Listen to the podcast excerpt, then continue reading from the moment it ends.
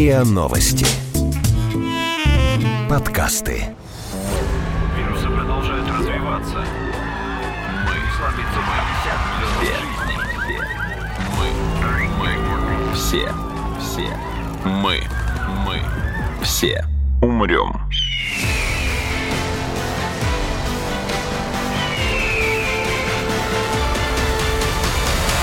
Мы все умрем.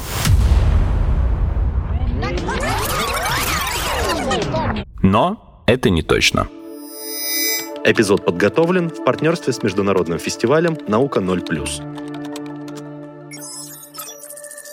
Здравствуйте, это подкаст «Мы все умрем, но это не точно», где мы с научной точки зрения рассуждаем о том, что готовит Земле и людям обозримое будущее. Меня зовут Игорь Кривицкий, а в гостях у меня сегодня Евгений Гудилин, доктор химических наук, заместитель декана факультета наук о материалах, профессор химического факультета МГУ. Здравствуйте, Евгений Алексеевич. Да, доброе утро, добрый день. Скорее, доброе утро пока. Мы пишемся сегодня рано. Евгений Алексеевич, мы сегодня с вами собирались поговорить о инновационных методах медицинской диагностики. Среди прочего, насколько я изучил те разработки, которые сейчас ведут ведутся у нас, и в том числе вами, инновационная диагностика подразумевает еще и неинвазивный формат. Можете, пожалуйста, пояснить, что это значит? Ну, я сначала, может быть, э, прокомментирую название рубрики, угу. что мы все умрем. На самом деле... Но это не точно. Но это не точно. Вот как раз по это не точно я хочу сказать. Дело в том, что один из самых фантастических и ожидавшихся обычными людьми способов биомедицинской диагностики и одновременной терапии – это нанороботы. Ну, в общем-то, в страшилках, связанных с нанотехнологиями, обычно а, полагалось, что они размножатся и убьют все на Земле. Но это не угу. точно.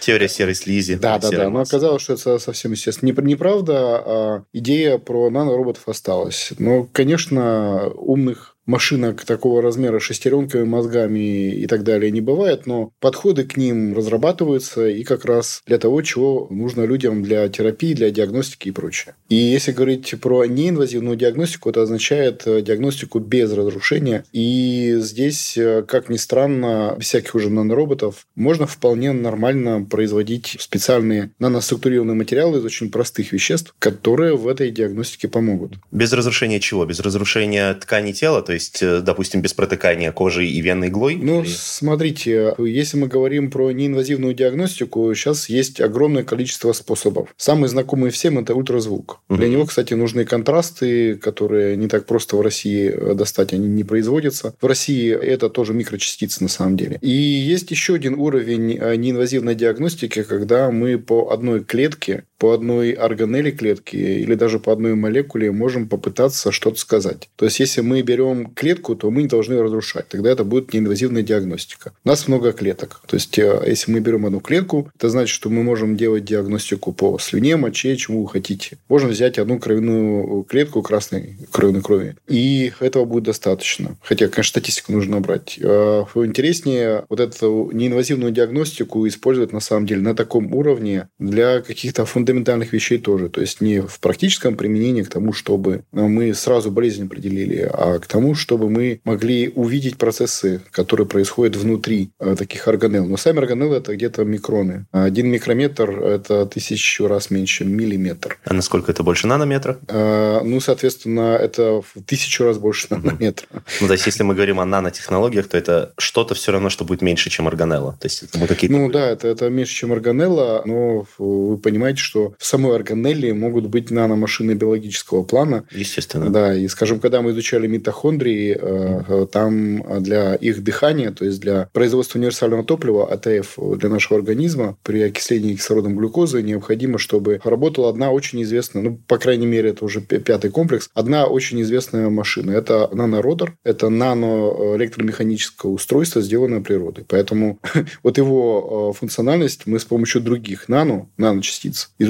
И тот, как он работает в комплексе с остальными частями в этой органелле. Эти наночастицы, которые вы использовали, они могут считаться, они органические или неорганические, или на таком уровне уже нельзя говорить про... Да нет, ну, здесь условное деление, в принципе, когда говорят про нано вообще, просто нужно понимать, что это надомолекулярный уровень организации. Угу. Поэтому, несмотря на то, что началось с нанороботов, для, для химии этот уровень был всегда. То есть, я как был химиком, так и остаюсь. И, собственно, здравый смысл просто позволяет утверждать, что а, работая с нано, мы работаем с надмолекулярной организации материи. Если... Но молекулы могут быть органические, могут быть же Ну да, могут быть органические, поэтому... могут быть неорганические. И здесь не надо спорить из-за терминов и кого-то там у своих оппонентов убивать за то, что они правильно назвали. Но реально, вот когда мы говорим про уровень организации, самое интересное, что может возникнуть, это некие новые свойства. Новые не в смысле, что вообще-то будет чего-то, чего не наблюдалось никогда нигде. Это скорее модификация базовых свойств материи, которая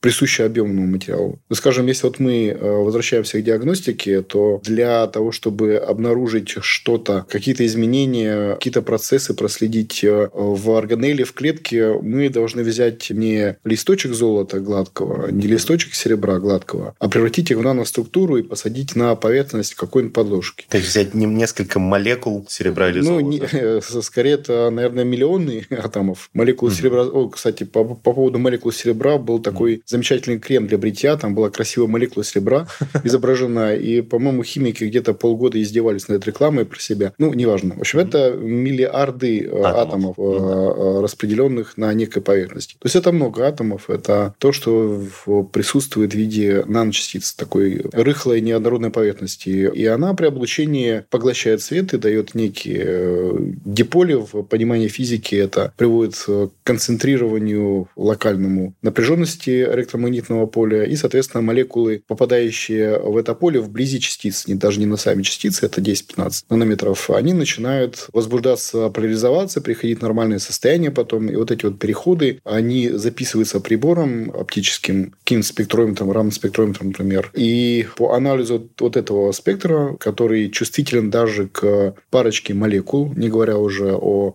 парочке органелл или парочке клеток, э, мы можем сказать об определенном веществе, определенной молекуле, биомолекуле, как она себя чувствует, как она себя ведет, сколько ее тоже можем попытаться оценить. То есть, если я правильно понял, в зависимости от того, как молекулы, взятые для анализа, будут вести себя при облучении рядом с вашим наноматериалом, можно будет э, по их поведению в этом поле диагностировать? Ну, скорее, не, немножко не так. Мы в неинвазивной диагностике должны добиться того, чтобы молекулы тоже не изменились. Угу. Поэтому это достаточно слабые воздействия, которые не разрушают молекулу, но которые позволяют сказать, в каком виде она находится в клетке, которая помещена, возможно, в некую естественную среду обитания. Какие Или могут быть виды? Ну, в общем-то, если, скажем, кровь изменяется при пребывании в космосе, при наступлении определенных дней цикла у женщин, а, при сахарном диабете, mm при лечении сердечной недостаточности, там много лекарств, которые в кровь дают, специальные вещества. Вот эти вот изменения можно, по идее, попробовать почувствовать, взяв э, не литр крови на анализ, а буквально пару клеток.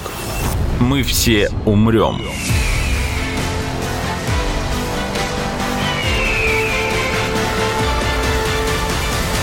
Но это не точно.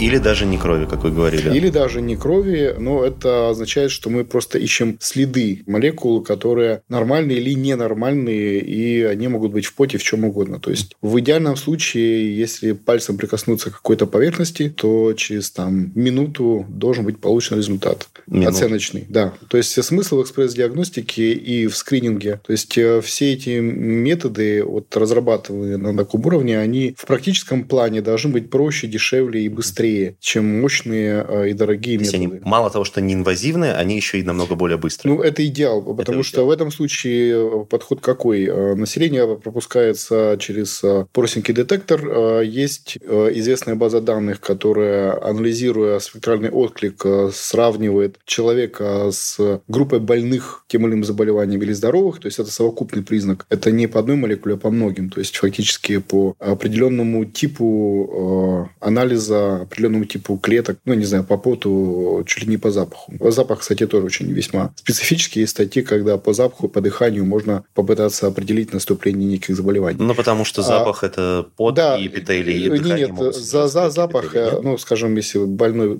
с сахарным диабетом дышит ацетоном, он умрет. Oh. А, да, это, это уже последней стадии. И, соответственно, в дыхании появляются тоже метаболиты, которые можно детектировать. Поэтому, когда вы вот так вот пропускаете много народу задешево через скрининг, то вы обнаруживаете группы лиц, которые подозрительные на какие-то заболевания. И вот тогда их уже можно направлять на более детальную инструментальную диагностику. То есть это вот некий общий подход, который с такими методами может быть связан. Но это методы. А инструменты для анализа с помощью этих методов, они уже существуют или еще только Нет, инструменты, конечно, существуют. Э, здесь э, прослойка между инструментом и больным – это некие специальные наноматериалы, которые позволяют очень существенно усилить сигнал, чувствительность э, повысить чувствительность метода, ну, скорее не детектора, потому что детектор, он остается прежним. Ну, Просто повысить чувствительность метода и, возможно, сделать его в ряде случаев более специфическим. Поэтому здесь кажется вроде все просто, но разработка методики материалов – это дело химии, химиков и так далее. Но вот вы сейчас как раз ровно этим и занимаетесь, получается, да? Но в том числе наш факультет наук материалов и химфак занимается этим, но это, конечно, не, не, не единственная тема. Я, конечно, понимаю, да. Ну, надо, на самом деле, сказать, что здесь есть некое ответвление, скажем, криминалистика и другие вещи, поэтому... А, то есть, это не только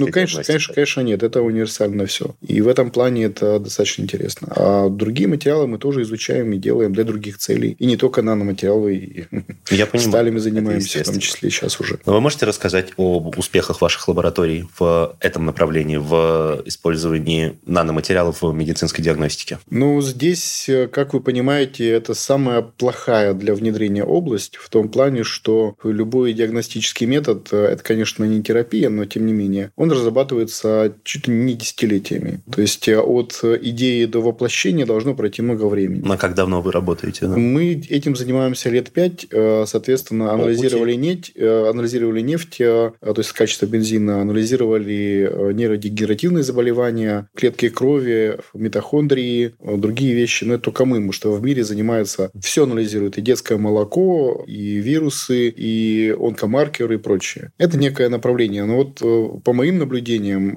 наверное, сейчас есть уже критическая масса результатов, которые ну, лет через пять позволит все-таки сделать какой-то скрининговый метод и попытаться внедрить его. Но это вот примерно в сумме будет лет 10. Ну, то есть, это лет 5 до выхода этого до метода из лаборатории? До коммерциализации. Это, ага. бы, это быстро. С лекарствами все гораздо хуже, например. Через 5 лет он выйдет на рынок. Сколько еще, по вашим прикидкам, или, может, есть какие-то вычисления, или просто там опыт коллег, или зарубежный, а это станет широко распространенным и общедоступным методом? Когда большинство больниц, когда будет оборудовано, например, такими... Ну, я не Господь Бог, и, соответственно, угу. не провидец, но уверен, что, конечно же, будет будет борьба разных подходов, будет борьба разных компаний, и в этом плане наверняка будет своя ниша. Поэтому во всех больницах это вряд ли будет, угу. но в неких нишевых сегментах это наверняка будет присутствовать. Сейчас такие вот подложки производятся очень дорого, по цене производятся многими компаниями для тех, кто желает этот метод использовать. Без методик обычно, потому что методики это на самом деле здесь э, главные. Но анализировать можно все. А интерес, конечно, больше всего это для биомедицинской диагностики. Ну вот самое интересное для обывателей, я не называю так слушателей, угу. просто термин, это, например, анализ качества алкоголя. Да, да. Постфактум или... Ну, почему? До. А, по капле это можно сделать. Э, вполне можно определять загрязненность воды и прочее. То есть, это очень широкая область. А почему это важно? Потому что здесь очень большой выигрыш по цене качеству может быть достигнут. В отличие от э, прихода СЭС, которая не знаю, сколько стоит, наверное, не очень дешево, и у которой пока методы достаточно классические, я бы сказал так. В целом, это, несомненно, будущее, причем достаточно ближайшее будущее. Все предпосылки для этого есть, и мы просто ждем, когда найдутся компании, способные это в комплексе внедрять начать. Будет ли это в России, не знаю. Вот только хотел спросить. Да, по крайней мере, в Европе этот метод начинает внедряться. У нас наверняка это будет запозданием. Ну, поэтому оптимистично давайте будем считать, что лет пять. Эпизод подготовлен в партнерстве с международным фестивалем «Наука 0+.» Евгений Алексеевич, вы многократно упомянули за сегодня а, специальное оборудование, которое нужно для использования этих материалов в диагностике и в проверке веществ. Скажите, а такой вопрос, а где в этой схеме человек? Не сможет ли быть такого, что через какое-то время просто отпадет необходимость в людях, которые интерпретируют эти результаты или берут эти анализы? Если машина взяла образец, машина просканировала образец, машина по алгоритму интерпретировала образец и выдала какое-то заключение или диагноз, или результат анализа Я, на самом деле, пока что не очень верю в безграничные возможности искусственного интеллекта. И идея создания машинных экспертных систем, она родилась далеко не сейчас, особенно в медицине. Это уже десятилетия продолжается попытки внедрять в разные сегменты медицины. Поэтому это будет помощник. Но вряд ли это обойдется без человека, потому что слишком сложен наш организм. Но я просто вот вам могу привести небольшой пример. Когда вы берете одну молекулу, у нее спектр может содержать, скажем, 30 линий. Ну, линия это обозначает определенное колебание в молекуле, как она дергается. Uh-huh.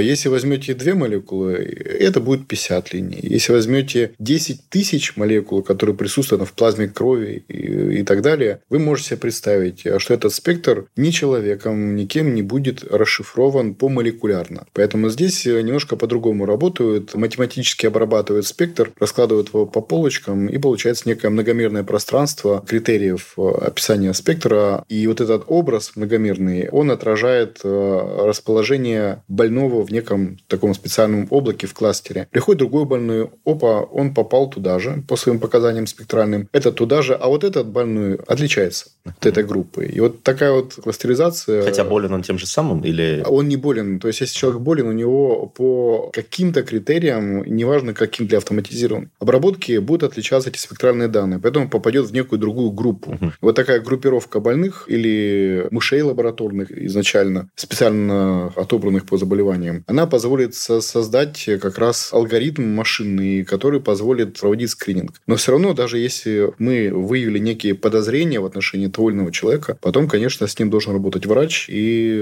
использовать более сложные и ручные в интерпретации методы получения и интерпретации результатов. Поэтому это все-таки сложный комплекс, и полностью мы не сможем избавиться от человека, и не надо, наверное, потому что... Нет, не надо, это понятно, конечно. Ну, да. Я все равно не до конца понял, почему машина не может...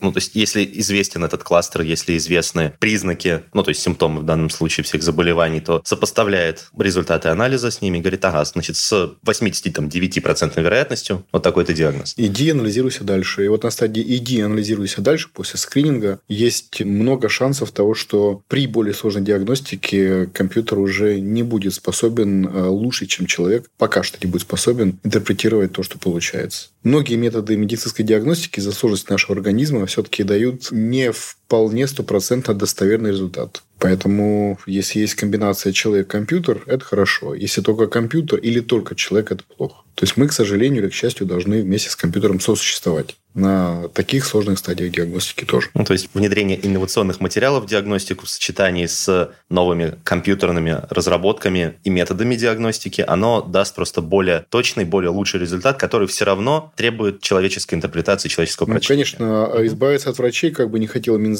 мы, э, но ну, что-то хочет, судя по последним публикациям СМИ, мы не сможем. Равно как и превратить э, медицину в зарабатывание денег, тоже это и аморально, и неправильно. Наука здесь будет всегда оставаться, а где наука, там пока нет компьютера. То есть всегда будут некие особые случаи, которые, соответственно, будут накапливаться, будут э, вызывать необходимость переработки методов, возможно, даже принципов, и, соответственно, будет новый виток и, соответственно, новый уровень диагностики. Так что тут все очень динамично, и от человека избавляться не надо. А то есть невозможно изобрести некий универсально оптимальный, самый-самый-самый точный метод или материал? Невозможно. Почему? А, дело в том, что если вы чисто гипотетически научились бы вот вообще получать полную информацию о всей совокупности молекул, неизвестно каким способом, их огромное количество, это в принципе невозможно, то такой огромный массив данных, big data, он все равно даст вам некие полуколичественные результаты и скорее качественные, которые должен понимать человек. То есть э, обилие информации, оно усложняет интерпретацию всегда. Поэтому метод, который является методом выбора, он обычно определяется врачом. И он основан на не знаю, косвенных наблюдениях, на предыстории больного, на других данных. То есть сделать такую совершенную систему, которая все делала бы сама, пока невозможно. Все-таки наш аналоговый мозг, он устроен немножко по-другому, эвристически, и пока что он выигрывает в булевой логике компьютерных измышлений. Ну, вы знаете, А,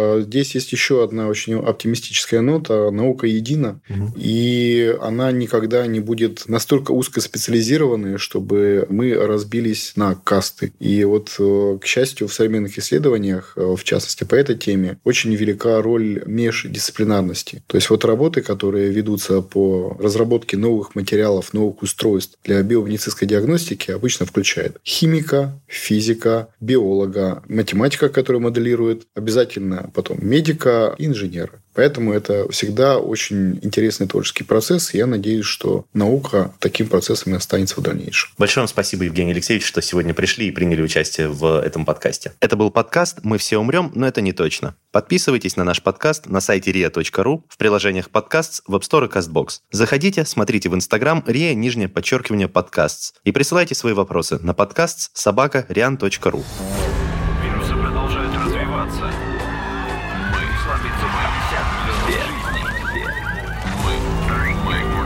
все, все, мы, мы, все умрем.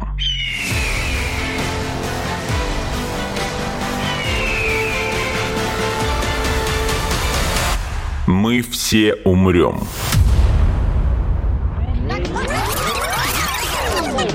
Но это не точно. Эпизод подготовлен в партнерстве с международным фестивалем «Наука 0+.»